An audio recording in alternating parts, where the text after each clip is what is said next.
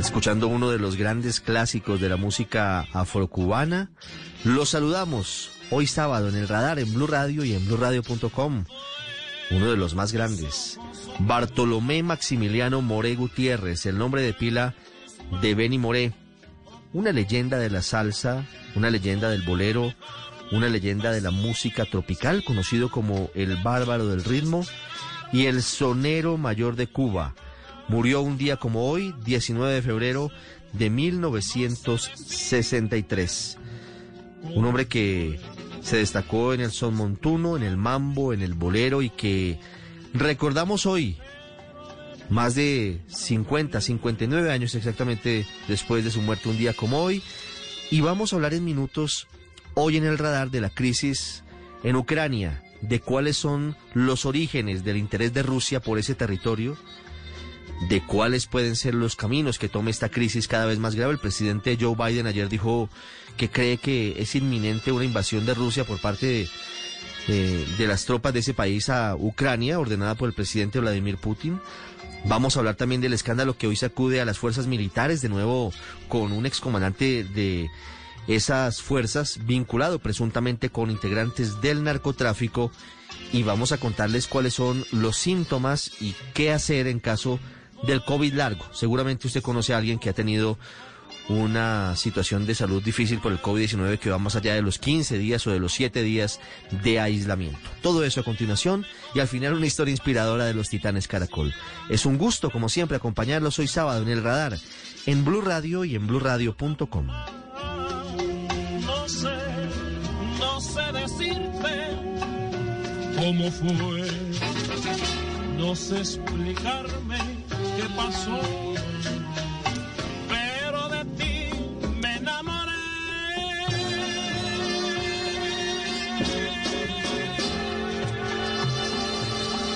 Usted está en El Radar, en Blue Radio. Es un verdadero enigma lo que va a pasar en Ucrania, país que puede ser una de las bisagras entre Rusia y el resto de Europa. Un país que tiene una historia muy interesante de luchas, una historia plagada de elementos de resistencia frente a los zares y frente a otros actores políticos en la historia, y que hoy es el escenario de nuevo de gran tensión en el mundo, entre Rusia, apoyada entre otros por China, y lo que podríamos llamar Occidente, Estados Unidos y la OTAN. Colombia recientemente se sumó a Occidente y dijo que apoyaría eventuales sanciones financieras que emprendería la OTAN con Estados Unidos en caso de que Rusia finalmente se produzca por parte de ese gobierno y de ese ejército la invasión a territorio ucraniano. Pero hay muchas cosas que no entendemos de lo que hay detrás de esta historia y de lo que podría venir. Y por eso hoy queremos saludar a la doctora María Teresa Aya. Ella es magíster en ciencia política de la Universidad de los Andes. Es docente, ha sido docente en Colombia y en Chile y ha sido directora de la Academia Diplomática. Doctora María Teresa, buenas tardes. Muchas gracias por estar con nosotros hoy en el radar. Muchas gracias por la invitación, Ricardo. Un gusto estar aquí. ¿Cómo podemos explicarles a los oyentes de Blue Radio de forma concreta, de forma clara, qué es lo que se está jugando el mundo con la tensión en las fronteras ucranianas? Ucrania ha sido para Rusia desde tiempos inmemorables y obviamente no voy a empezar con el siglo X acá, pero ha sido para Rusia durante mucho tiempo un país supremamente importante. Uno, por su geografía, la proximidad con Rusia es parte de su esfera de influencia, de ese gran paraguas sobre el cual Rusia pretende tener hegemonía y quiere tener hegemonía. Dos, Ucrania y sus territorios se conocían hasta hace poco como pequeña Rusia, igual que Bielorrusia quiere decir Rusia blanca. Es decir, son tres países que con Rusia forman esta unión cultural eh, de idioma eslávica que es la Gran Rusia. Entonces, para Putin esto es supremamente importante y que le vengan a decir que ese pedacito de tierra que él considera Rusia y que está al lado de él se va a unir a la OTAN, para él eso es terriblemente amenazante y le genera muchos problemas y muchos inconvenientes. Ese es el problema que tiene Putin con Ucrania, que Ucrania quiera volteársele para el otro lado, siendo su esfera de influencia. Eso es lo importante para entender. Además, hace 30 años, cuando cayó la Unión Soviética, Putin de alguna manera se metió en la cabeza que Occidente le había prometido a Rusia que ellos no iban a expandir sus fronteras más allá de donde terminara Alemania Oriental. Y a lo largo de 30 años las han ido expandiendo y acercándosele más. Entonces Rusia, además de todo esto, dice, la OTAN traicionó ese acuerdo que tenía con Rusia desde hace 30 años, se me está metiendo en mi territorio, se me está metiendo en mi lugar de influencia y se me está metiendo, sobre todo con lo que yo considero, parte de Rusia. Doctora María Teresa, ¿qué significaría una eventual invasión rusa a Ucrania? ¿Cuáles podrían ser las consecuencias? Las consecuencias son varias, pero primero entendamos que Ucrania todavía no es miembro de la OTAN. La OTAN es una organización que cuando ve a uno de sus miembros atacados, automáticamente todos salen a la defensa. Entonces, al no ser miembro de la OTAN, no podríamos pensar en una reacción de la OTAN unilateral o unánime, por ponerlo de alguna manera, frente a Rusia. La OTAN no está obligada a intervenir, menos aún cuando tiene Alemania y Francia, dos de sus países más importantes, que han estado a lo largo de los últimos 15 años en contra de la anexión de Ucrania. ¿Por qué? Porque sabían que esto generaba ampollas en Rusia y lo último que quieren es guerra en territorio europeo. Entonces, ¿qué reacciones podríamos esperar? Una reacción de Estados Unidos, un Biden que se quiere mostrar fuerte, sobre todo después de la salida desordenada que hubo en Afganistán, un Biden que tiene que lograr algún resultado para mejorar su popularidad y mejorar eh, como le vaya a los demócratas en las próximas elecciones. Entonces puede haber algo de intervención de Biden, de los Estados Unidos, de Gran Bretaña, unilateralmente o con algunos de los países de la OTAN, pero no sería la OTAN en su conjunto global. ¿Eso podría aprovecharlo Vladimir Putin para invadir Ucrania? Quiere decir, no tener un puño cerrado de la OTAN respondiendo a una agresión de uno de sus miembros? Yo creo que él lo ha pensado mucho y él sabe que es mucho mejor invadir antes de que Ucrania se una a la OTAN, si es que algún día se une, porque la decisión de la OTAN tiene que ser unánime y Francia y Alemania no están de acuerdo. Pero Putin tiene que haber pensado que hay esta división y que él puede, de alguna manera, invadir sin mayores repercusiones. Putin ha subestimado a Occidente con este conflicto. Él pensó que con los cambios de gobierno en Alemania, que con lo que está pasando en el mundo, el post-COVID, todo el problema económico en el planeta, él podía de alguna manera salirse con la suya en Ucrania y que era algo pequeño, que no iba a pasar desapercibido. Pero como vemos, la gente ha tomado conciencia del tema, lo tienen bajo la lupa. El otro punto interesante a tomar en cuenta si algo pasa es las Naciones Unidas porque Ucrania es un país miembro pleno de Naciones Unidas, por más de que Putin diga, Ucrania como país no existe, existe un territorio de la pequeña Rusia que yo estoy mirando. Ucrania existe, es un Estado reconocido por Naciones Unidas. Y Naciones Unidas tiene en su artículo 2 la legítima defensa. Cualquier país atacado, miembro de Naciones Unidas, sin ninguna razón, tiene derecho a la legítima defensa. Ahí se podría pensar en algo interesante. Digo yo, Putin subestimó esto, al igual que Saddam Hussein subestimó Naciones Unidas en el 91. No obstante, hay que recordar que Rusia es un miembro del Consejo de Seguridad que tiene veto y vetaría cualquier intervención de Naciones Unidas. Es decir, volvemos al inicio. Claro, e-, es un entuerto y es una sin salida y es un asunto que, que no pareciera tener una vía de escape fácil. ¿Cuáles podrían ser las consecuencias, doctora María Teresa, en caso de que Putin decida invadir Ucrania y algunos países de la OTAN con Estados Unidos decidan impulsar y sacar adelante las sanciones financieras a las que han hecho referencia. Entre otras cosas, ha dicho el Fondo Monetario Internacional que serían sanciones financieras que el mundo entero pues eh, sufriría, es decir, que esto impactaría globalmente. Ese sí es un escenario interesante porque esa repercusión financiera sí se daría automáticamente. Alemania también estaría a bordo de esa y eso es importante porque Alemania y Rusia tienen un acuerdo para un gran gasoducto que en este momento ya está terminado, pero su funcionamiento y operatividad está en veremos hasta que Rusia un poco desescale la situación en Ucrania. Entonces, la parte económica sí le haría mella a Rusia, la parte del gas y este gasoducto que no entra a funcionar, obviamente le quita le quita réditos a Rusia, le quita credibilidad. Ese sería un escenario muy interesante, pero tenemos obviamente el otro lado de la moneda, como ha dicho el Fondo Monetario, y es que todos sufrirían si Rusia invade y hay sanciones económicas, empezando por el Dow Jones, las bolsas que han estado fluctuando a través del prisma del conflicto esta semana. Entonces, eh, sería un escenario complejo, pero esas sanciones sí se podrían dar. Y, y las consecuencias, más allá de lo que está pasando con el, con el famoso gasoducto, que pararía la inversión o, o el desarrollo de la puesta en funcionamiento y eso afectaría a la economía rusa, ¿cómo podría entonces, digamos, intentando aterrizar un poco, impactar la economía global? Las bolsas se caerían, caería la confianza, todos nos veríamos impactados por, por las sanciones? En mayor o menor medida. Acá estamos un poco lejos para ese tema, pero sí.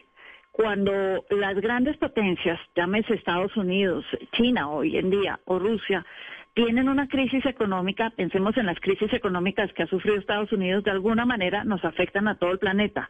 Lo mismo pasaría en este caso si a Rusia le dan muy duro con las sanciones. Sería una reacción en cadena de inversión, de Rusia en varios lugares del planeta, de desarrollo de Rusia y si Rusia frena su desarrollo, frena muchos proyectos también en todo lo que es Eurasia, la zona Euroasia, el eh, Pacífico. Entonces habría una reacción en cadena, sí. Doctora María Teresa, ¿cuál sería un eventual escenario bélico? ¿Usted cree que, analizando lo que está pasando e históricamente, que si Putin se equivoca, como lo estamos viendo, como usted lo analiza, invade o ataca militarmente Ucrania, ¿podría desatarse un conflicto bélico en Europa? ¿O lo ve lejano? Me gustaría decir que lo veo muy, muy lejano, pero muy, muy, no estoy segura. Aquí hay posibles escenarios. Putin puede, por ejemplo, intervenir únicamente en las provincias del Donbass, que están al suroriente de Ucrania. Son provincias que reclaman una autonomía, en su mayoría son rusos, y quieren pertenecer a la órbita rusa. Sin embargo, están en territorio ucraniano y esto es parte del problema. Hubo unos acuerdos en Minsk en el 2015 que dijeron Ucrania tiene que reconocer estas autonomías, pero también dijeron Rusia tiene que reconocer el control de la frontera y del territorio por parte de Ucrania. Ninguno de los dos ha cumplido. A Rusia le interesan estas provincias por cuestiones de imagen, reivindicarse, en fin, ha estado armando todo un tablero de ajedrez para justificar el día de mañana una intervención por temas de derechos humanos ahí, y eso sería una primera invasión.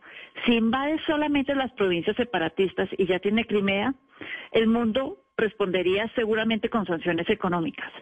Si invade un poco más allá de solamente las partes rusas y dividimos al país de Ucrania con una línea vertical y lo invade en la parte oriental, invade la capital que es Kiev y ahí podría ser mucho más complicado y habría países que sí estarían dispuestos a jugársela en lo militar para resolver el problema. Pero una tercera opción es que invada con una línea horizontal, es decir, solamente la parte sur del país. Ahí no toca la capital y eso le reduce la posibilidad de otros países de intervenir. Bueno, no llegó a la capital, esperemos a ver qué pasa. De todas maneras, en los tres escenarios hay sanciones económicas. En los dos últimos puede haber un ejercicio militar mucho más importante si se toma Kiev que si no se la toma. Y ese es el punto que seguramente hará la diferencia. El escenario que le va a plantear doctora María Teresa para finalizar es seguramente el peor y, y el más catastrófico y apocalíptico, pero eh, no quiero alarmar, pero sí quiero saber si está dentro de, dentro de las posibilidades que, que esto derive en un conflicto a la escala global. ¿Esto es posible? ¿Usted cree que va a prosperar la diplomacia o habrá canales que eviten un enfrentamiento de ese nivel? Porque, como lo decíamos, por ejemplo, China está apoyando en ese momento a Rusia, entonces allí se están marcando unas líneas geopolíticas que pueden ser complejas. Todas las guerras el tema de los aliados es siempre el que genera la debacle. Yo soy amigo de y tengo que defender a D, que a su vez es amigo de. En ese sentido sí tendríamos un problema aquí. China apoya a Rusia, pero ¿qué es lo que apoya a China?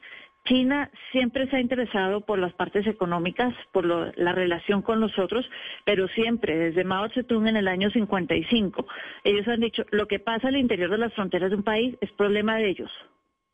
Yo no opino, yo igual hago mis negocios, por ejemplo, en África, sin importarme que sean dictaduras, reyes, democracias, no importa. El tema político no es de mi incumbencia.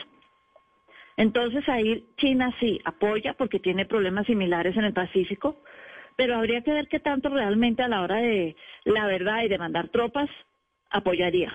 Es bastante dudoso. Por otro lado, Estados Unidos, Biden es bastante antitropas por fuera del territorio nacional.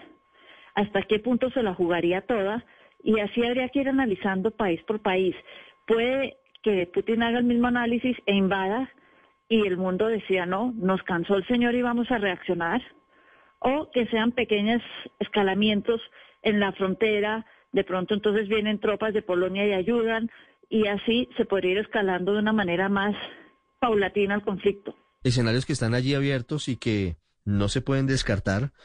Desde luego que siempre lo mejor es que triunfe la diplomacia y esto se evite, aunque pareciera que Rusia, o por lo menos el gobierno del presidente Vladimir Putin, no tiene esa intención. Ha hablado con todos los líderes del mundo buscando soluciones y, y no ha dado su brazo a torcer. Occidente tampoco la tiene fácil para cederle a Putin y por eso estamos en la situación actual.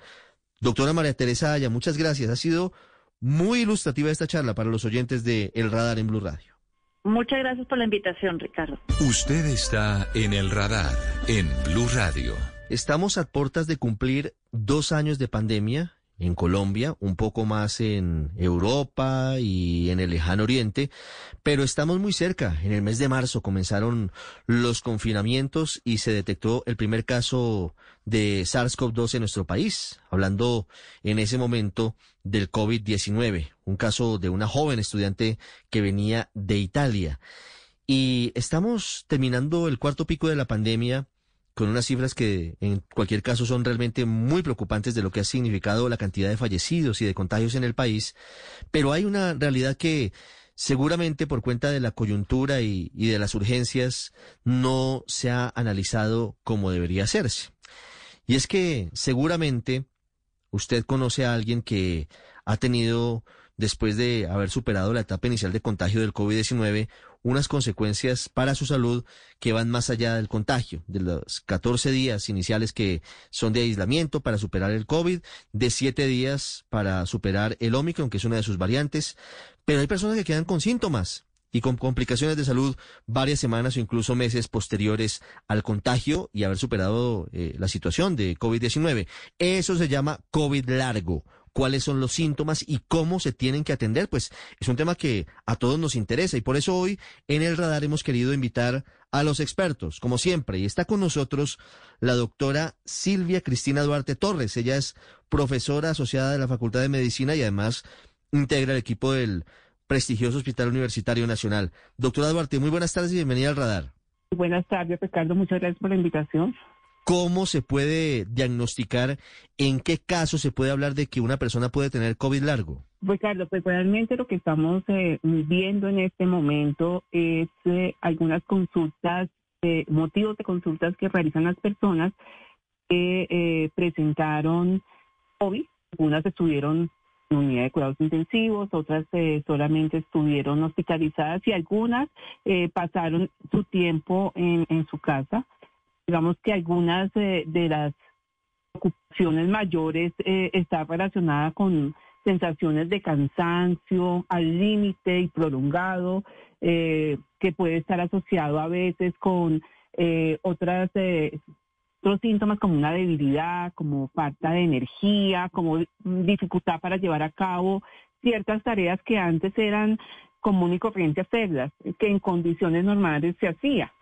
Entonces, em, las personas comienzan a, ver que su reintegro laboral no está al 100% porque tienen alteraciones en su ciclo de sueño, o tienen alteraciones para poder eh, tener esa jornada continua y, permanente en, tareas y responsabilidades propias.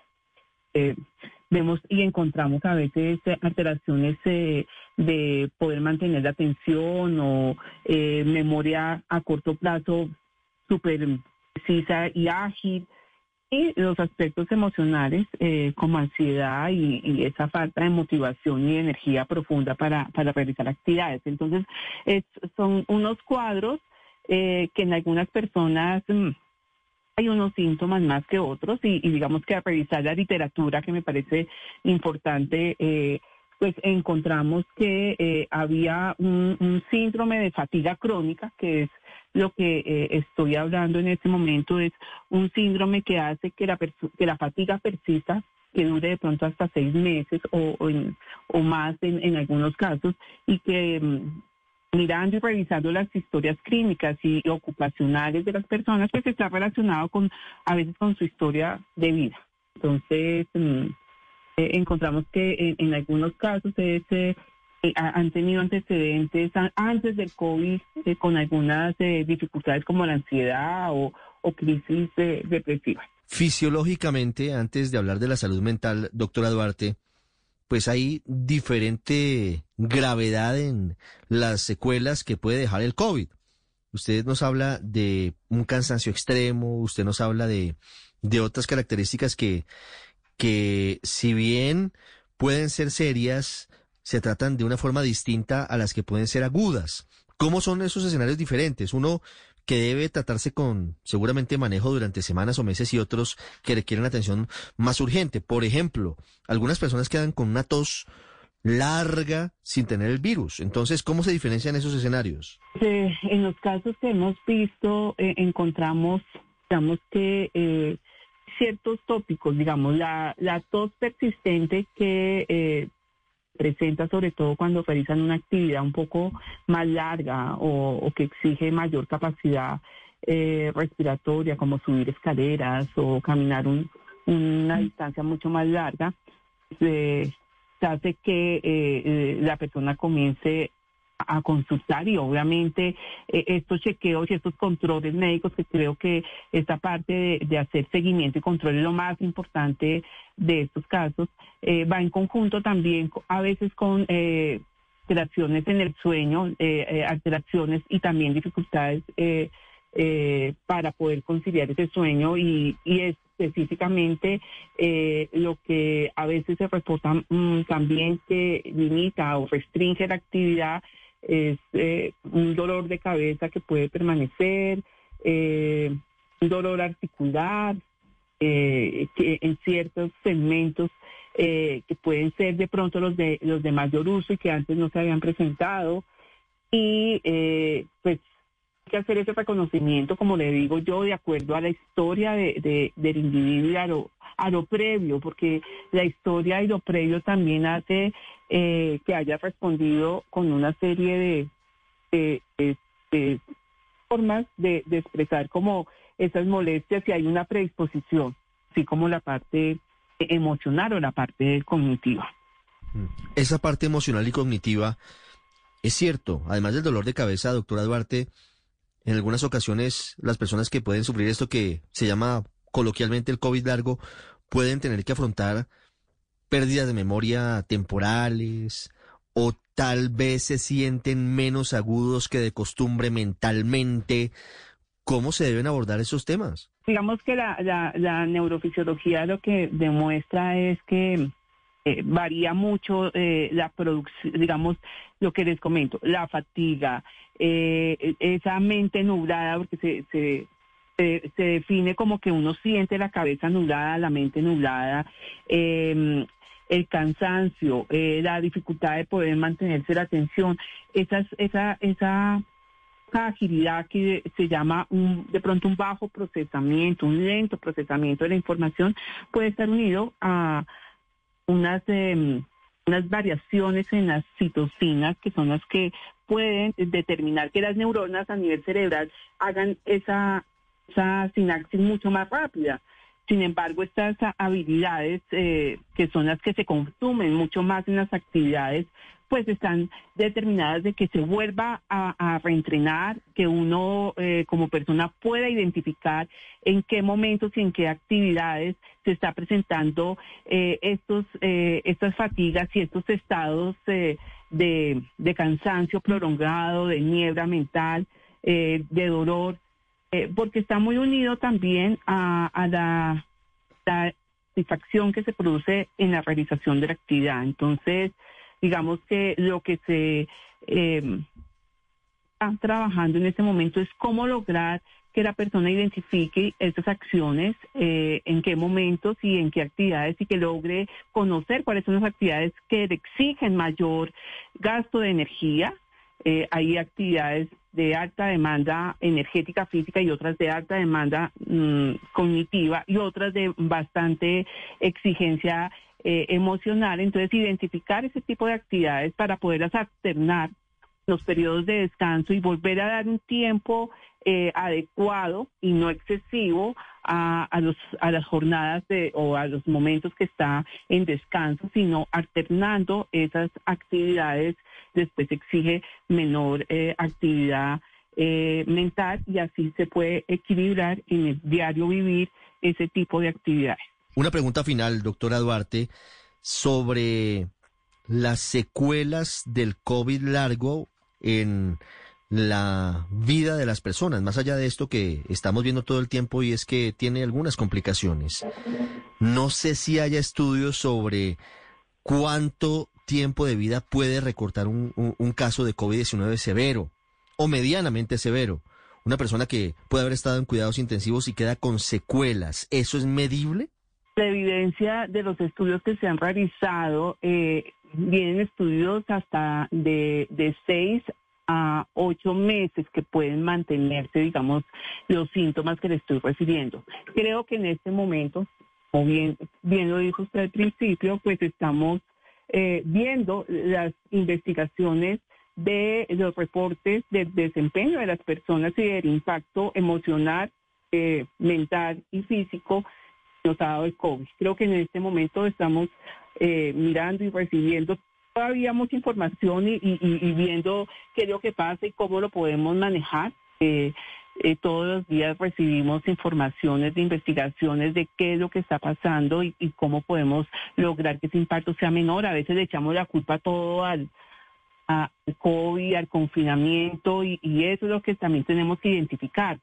E, esos grados de impacto eh, y cuáles realmente son productos del COVID, de las, de las eh, situaciones que se tuvieron que manejar para poderlo manejar, como fue el confinamiento y obviamente regreso a volver a tener una vida común que es la idea final y definitiva de quien termina superando el COVID, que es la mayoría de las personas.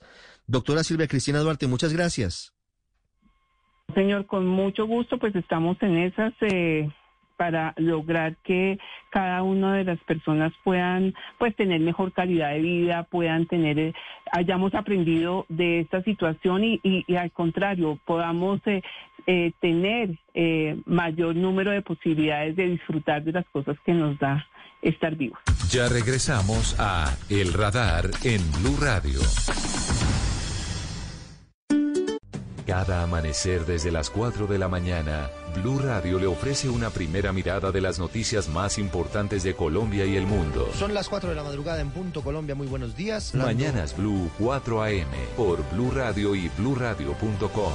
La nueva alternativa. La vida es como comer galletas. Habrá momentos dulces y también salados. De todas las opciones hay que saber elegir lo que nos hace verdaderamente felices. Saborear y compartir cada bocado que la vida nos ofrece con optimismo y deleitándonos con el mejor de los ingredientes, la fuerza del cariño. Por eso, nuestra pasión es hacer galletas.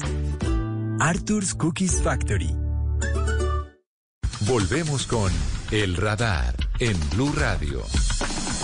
En Colombia, cada escándalo de corrupción pareciera que sepulta al anterior, pero este que revelamos esta semana en Blue Radio tiene unas implicaciones muy serias, porque de acuerdo con las pruebas que tiene en su poder la Fiscalía, documentos, testimonios, interceptaciones telefónicas, fotografías y otras cosas, un excomandante de las fuerzas militares, es decir, uno de los hombres más importantes del Estado colombiano en su momento, básicamente porque tenía en sus manos toda la inteligencia y el poder de más de 300 mil hombres en armas, habría sido aliado, eso sí hay que decirlo, ya en uso de buen retiro, de una organización de narcotraficantes en el suroccidente del país, una organización llamada La Cordillera, encabezada por alias Matamba, que pertenecía en últimas al clan del Golfo, al grupo de alias Otoniel. Estoy hablando del general Leonardo Barrero, excomandante general de las fuerzas militares, que salió por otro escándalo en el año 2014, y contra quien hay muchas pruebas que señalan que sería alias el padrino en esta organización. Silvia Charro, usted que ha hecho la investigación, ¿por qué investigan al general Barrero? ¿Cuáles son las dos actuaciones ilícitas que presuntamente habría cometido? Ricardo y oyentes, buenas tardes. Mire, le voy a contar la historia desde el principio, una investigación que ha hecho la Fiscalía desde el 2019.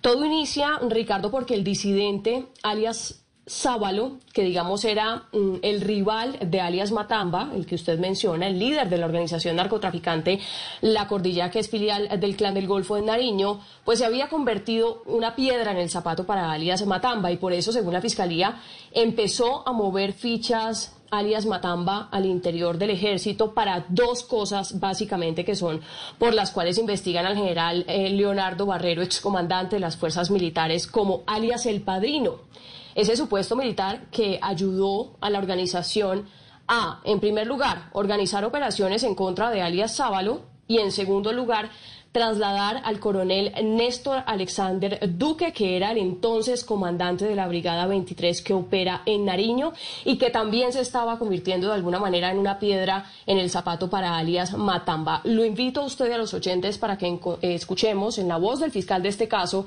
que como le digo investiga el proceso desde el 2019, cómo supuestamente cuadraron las operaciones de alias eh, Matamba en contra de alias Sábalo y con el apoyo supuestamente de integrantes del ejército que le digan de la división que le monte operaciones a los de Sábalo y que el batallón de inteligencia reciba toda la información de Sábalo para que el comandante de la división de Popayán les monte las operaciones. Confirma que el MINU les va a pagar con las fuerzas especiales de Bogotá para que le metamos una operación dura a Sábalo y nosotros ponemos los guías. En horas de la noche, el lunes 28 de octubre, el coronel González del Río se encontraba reunido con el padrino en la ciudad de Bogotá. Terminada la reunión, amigo le confirma a Juan que el padrino le dijo que sí y desde mañana inician a trabajar en los tres puntos que habían hablado. También le comenta que hoy el padrino citó al que maneja la inteligencia en Bogotá para preguntarle qué es lo que está pasando, que no arman paquetes de inteligencia contra Zabalo y de una vez que hagan uno y se lo envíen al comandante. Silvia, muy impresionante la grabación, pero esa no es la única evidencia o el único caso por el que investigan al general Barrero.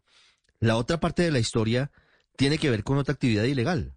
Sí, señor, exactamente, y es justamente contra al coronel Néstor Alexander Duque, como le estaba diciendo que era el que comandaba la Brigada 23 en Nariño y que supuestamente, y para la organización de alias Matamba, estaba con la guerrilla. Eso era lo que decían en las interceptaciones que alcanzó a lograr la Fiscalía en estos casi tres años. Para esto, para el traslado de Duque, supuestamente habrían coordinado un pago de 25 millones de pesos, pero eso, Ricardo, era un abrebocas, porque en realidad ese traslado supuestamente costó entre 50 y 60 millones de pesos. Escuchemos. González del Río le da a conocer que el padrino dice que le mande unos 25 millones de pesos para iniciar a tocar y apenas cuadre todo, él le dice cuánto nos cobra por eso. Matamba dirá cómo hacen, cómo hacen para darle esa plata al señor. Él ya desde hoy inicia a cuadrar eso. Juan le advierte que a él que él le da dinero, pero que no le vayan a quedar mal. González del Río le informa que siempre que él dice que puede hacer algo se compromete. Silvia, me surgen varias preguntas. ¿En cuánto tiempo podría la Fiscalía pedir la captura del general Barrero? Bueno, eso es algo, Ricardo, que no le, la verdad es que no le tengo una respuesta exacta. Eh, antes de decirle lo que creo que va a venir en este proceso, le tengo que mencionar que sobre, es muy importante, sobre esos 25 millones de pesos que acabamos de escuchar, la Fiscalía una de las pruebas que tiene es una consignación a una cuenta de débito que correspondía al coronel en retiro del ejército Robinson González del Río, que es el que enlaza o digamos que es el puente entre esa organización de alias Matamba y el ejército, específicamente es el puente con supuestamente alias el padrino que sería el general Barrero. Y lo que usted me está preguntando básicamente, mm, como lo revelamos en Blue Radio esta semana, una juez de garantías incluso alcanzó a ordenar la captura, pero se echó para atrás porque la fiscalía dijo que por el momento no habían suficientes pruebas para llevarlo a una imputación de cargos y sobre todo para solicitar una medida de aseguramiento en su contra. Entonces, digamos que hasta ahora no lo han vinculado formalmente al proceso, que como usted bien lo sabe, es a través de una orden de captura, una imputación de cargos o un llamado a interrogatorio. Eso no ha pasado por el momento. La Fiscalía supuestamente en este documento que revelamos ya lo individualizó y el paso siguiente sería o que archiven la investigación, que de alguna manera sorprendería con las pruebas que se tiene, o por el contrario, pues que lo vinculen al proceso en alguna de estas tres maneras que le menciono. Seguiremos muy pendientes, Silvia. Tal vez para finalizar, ¿cuáles son los otros nombres de generales y de coroneles involucrados en este caso? Ricardo, mm, digamos que para en, este informe que nosotros conocimos de la Fiscalía, al único que mencionan certeramente es al general Chávez, que recordemos ahorita es el eh, comandante de operaciones especiales del Ejército Nacional. Mm, es el único que mencionan, al general Hoyos, pero a estos sí no me atrevo a decir que se trate de alguno en especial porque no los han individualizado. Al único que aparece con nombre completo y con alias en este informe es, como le digo, el general Leonardo Barrero. Silvia, gracias y felicitaciones. No, Ricardo, para eso estamos. Titanes Caracol. Antes de las noticias, antes de seguir con toda la programación de Blue Radio, hoy sábado me encanta poder contarles estas historias, historias que nos permiten seguir teniendo esperanza en la gente buena que hay en Colombia, que es mucha, que no son minoría, pero que a veces no tienen la suficiente forma de visibilizarse. A veces creemos que todo está mal, que el pesimismo nos lleva, que no hay salida, y muchas veces por encima de los políticos y por encima de los dirigentes está la gente, que es la que hace que este país siga adelante. Y por eso hoy me encanta hablar con dos de los ganadores de Titanes Caracol, que como lo prometieron en el programa, se asociaron y están creando, construyendo prótesis para personas que han perdido sus extremidades y a partir de la chatarra. Y están llegando a las zonas más pobres, más apartadas del país y hoy los pillamos en Tumaco, en Nariño. Comienzo saludándolos. Juan Ricardo Salcedo, bienvenido, buenas tardes. Buenas tardes, gracias Ricardo por la invitación. Eder, Eder López, buenas tardes, bienvenido también. Ricardo, y un saludo a todos los oyentes de Blue Radio. Quiero comenzar por el principio. Juan Ricardo, ¿cómo es la historia de la promesa que hicieron ustedes en Titanes luego de ser ganadores? cuando ganamos en Titanes, allá en la misma sede de Caracol, le dije a Eder, me contaba la problemática que tiene acá en Tumaco. Y le dije, bueno, Eder, arranca Ruta Sin Límite, que es el proyecto que quiero, o que ya lo puse eh, a caminar relativamente, a rodar, que con el carro taller íbamos a venir a Tumaco a hacer prótesis, que le, eh, me comprometía, Fundafe se compromete a hacer dos prótesis. Y hoy lo estamos cumpliendo. Hoy estamos entregando dos prótesis acá en Tumaco. Eh, ¿Y cómo, cómo se logra, Eder, eh, llegar a concretar eh, ese sueño que se dio cuando ganaron Titanes? ¿Qué pone cada uno? ¿Qué pone Juan Ricardo y qué pone Eder? Y ya les voy a preguntar por la experiencia.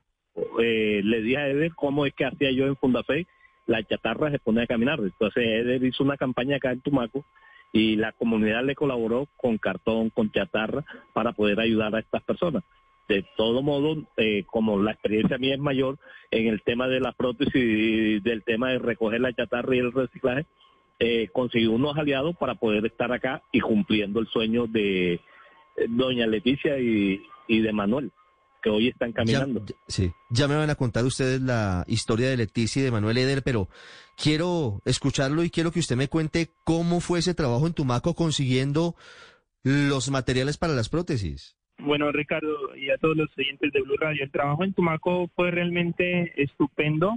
Eh, uno se apropia de, los problemas que tiene Tumaco, que son muchos, pero pues para no hablar del problema, eh, ese trabajo de reciclaje que hicimos con las personas que eh, contaron con la dicha de poder salir hoy de la sede de la Fundación caminando hacia sus casas, se dio gracias a la participación de ese apoyo familiar, de ese apoyo de los habitantes de los diferentes barrios donde ellos viven, por conseguir todo el material reciclado, chatarra, cartón, botellas PET. Y todo esto, eh, lo que eh, ellos hicieron fue eh, recogerlos durante más de dos o quince días exactamente para hoy poder contar la dicha de poder salir pues de las instalaciones de la fundación, poder caminar, gracias a Dios. Juan Ricardo, ¿cómo es la historia de Leticia y de Manuel? Eh, Leticia y Manuel son, Leticia perdió la pierna por diabetes, que es el mayor número de personas amputadas por, por esta enfermedad. Y con su edad de 65 años le tuve, porque sufrió una herida en su pie, unos clavos, y perdió su pierna debajo de rodilla. Y Manuel, eh, trabajando con una guaraña, eh, se le partió el disco y automáticamente le cortó la pierna y desde ahí empieza. Manuel llevaba un año esperando una prótesis, mucho tiempo. Leticia llevaba eh, seis meses y por eso lo pudimos ayudar. Fue más fácil el trabajo de Leticia eh, por la edad, pero eh, porque era debajo de rodillas. Pero ahí está Manuel caminando sin muleta y sin nada. Eder, ¿usted consiguió los casos de Leticia y de Manuel o cómo los encontraron? Sí, nosotros nos apoyamos a un amigo consejero de paz de Tumaco que trabaja con el tema de discapacidad. Nosotros visitamos, eh, que por cierto son muchos casos que hay en Tumaco con el tema de discapacidad, pero a la prontitud, con las ganas y deseo de que las personas tienen de, poder volver a caminar para seguir llevando ese sustento diario a la casa. Eh, estos dos casos fueron eh, previamente señalados para poder trabajar con ellos, ya que mostraron más interés, más dedicación, más compromiso, incluso con la recolección de la chatarra y pues como decía Juan, ya hoy pudieron ir a casa caminando sin muleta o sin ningún caminador. Juan Ricardo, yo quiero que usted nos cuente cómo es posible que hagan la magia de hacer prótesis para quienes han perdido sus piernas a partir de la chatarra, porque lo que sabemos quienes apenas tenemos poco conocimiento de este tipo de procedimientos, tal vez si recordamos que se necesitan materiales que sean resistentes, materiales que sean amigables con eh, el cuerpo, con el organismo de las personas. ¿Cómo se prepara, cómo se fabrica una prótesis a partir de chatarra y cómo hacen que sea funcional? Exacto. El tema es que no toda la chatarra sirve, eh, pero eh, la que no sirve se vende para conseguir los recursos para comprar otros materiales que se necesitan. Se necesita duro aluminio, acero inoxidable eh, como ya teníamos, como decía Eder, previa de las personas que íbamos a ayudar, eh, fabricamos de ciertas partes de un pistón de, carro, o pueden fabricar o de un acero inoxidable que cumplan eh, con los estándares de calidad. Después que lo procesamos en un taller de metalmecánica que tenemos en Tabio, en la fundación, un taller de metalmecánica, desinfectamos todos esos productos y, y ya traemos las piezas para armar acá. Acá lo que hacemos es tomar el molde y poner a caminar una persona. Y la técnica que usaba, eh, que uso yo en Funda Fe es una técnica totalmente diferente a la que hay en el mercado. Por eso es que hoy todo el mundo ha asombrado que las personas salieron sin caminador y sin nada. Las prótesis no le maltratan. Ese es el tema. Las prótesis deben ser como un par de zapatos. Disfrutar una caminada. Las prótesis no deben hacer llagas, no deben hacer, no, que primero tiene que sacar callo. Es una mentira con nuestra prótesis el sistema es totalmente diferente. ¿Y cómo se logra eso, Juan Ricardo? ¿Cómo, cómo es la técnica para que sea placentero, bueno, cómodo por lo menos el uso de esas prótesis? 15 años de experiencia son más o menos 360 prótesis. Eh, creo que eh, la experiencia que hemos y en, en un día poner a caminar dos personas, esto es lo que está mostrando la experiencia y que eh, no necesitamos, siempre lo he dicho, no necesito estar en los zapatos de esa persona, sino necesito estar sensible a la problemática de una persona amputada. Eh, si yo compro un zapato es para hacer, si yo voy a tener una prótesis, si la persona que va a tener su prótesis debe estar cómodo para que se vaya feliz. Eh, lo que queremos es que la gente se vaya contenta, feliz y que disfrute esta ayuda que le estamos dando eh, eh, con el apoyo de la comunidad, de muchas personas que están involucradas dentro de este proceso, porque tampoco es Ede y Juan que somos, atrás de nosotros hay mucha gente también para hacer posible todo esto. A ver, ¿cómo es la historia de la gente en Tumaco? ¿Cómo es el trabajo social que lleva a que se unan dos titanes y saquen adelante una iniciativa tan maravillosa como esta? El trabajo social en Tumaco es netamente comunitario. Eh, las comunidades toman ese liderazgo eh, para poder realizar actividades de carácter pues ambiental, cultural y en este tema tan importante como el tema de discapacidad.